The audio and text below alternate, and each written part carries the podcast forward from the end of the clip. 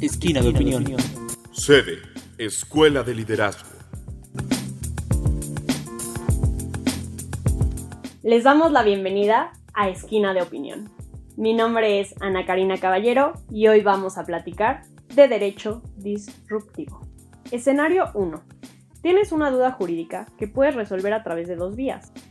La primera es preguntarle a tu amiga que estudió cuatro años o cinco de Derecho en la universidad más reconocida del país.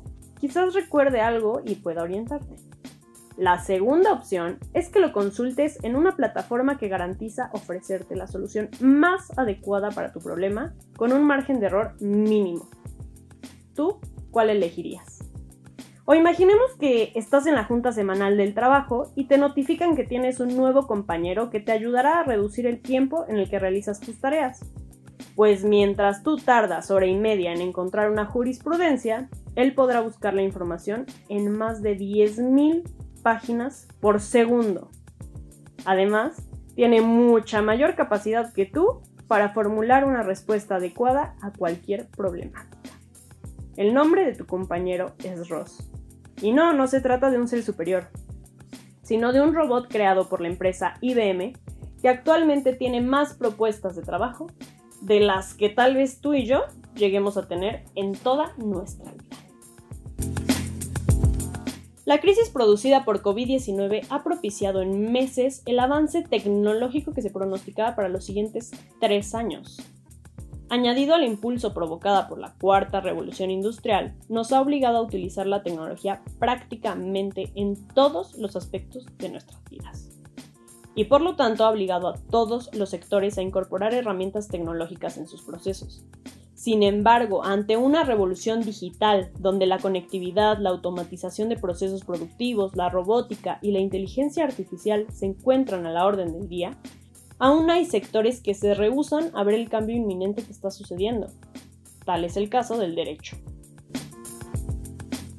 Y no me refiero únicamente al atraso de las leyes que regulan las herramientas tecnológicas sino a las herramientas que utilizamos en el ejercicio de la profesión.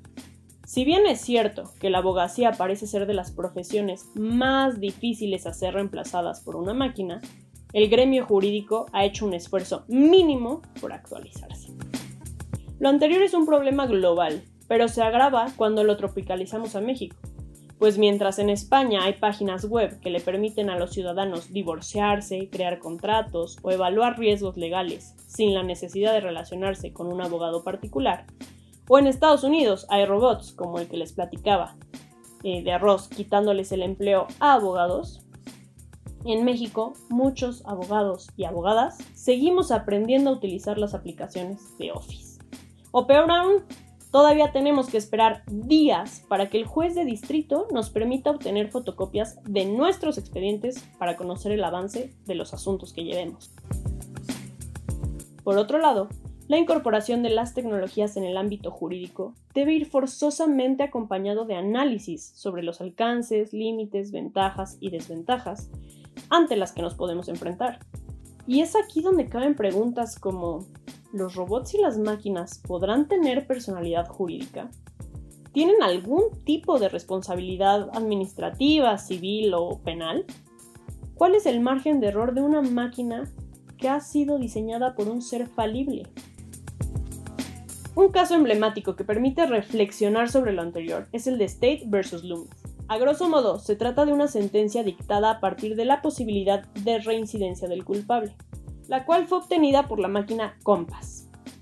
El sentenciado buscó apelar argumentando que no conocía el algoritmo bajo el que la máquina operaba.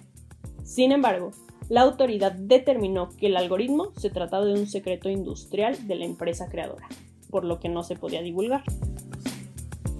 Es claro que aún queda un gran tramo por avanzar en aspectos tecnológicos. Pero esto no podrá darse hasta que los y las abogadas dejemos de tenerle miedo y comencemos a verlo como lo que es, una herramienta que va a facilitar nuestros procesos y nos va a permitir maximizar todo nuestro potencial. El uso de las nuevas tecnologías debe darse desde las aulas, pues la enseñanza del derecho en sí misma se encuentra muy desactualizada en comparación a muchas otras carreras universitarias que involucran el manejo de herramientas tecnológicas afines en sus planes de estudio.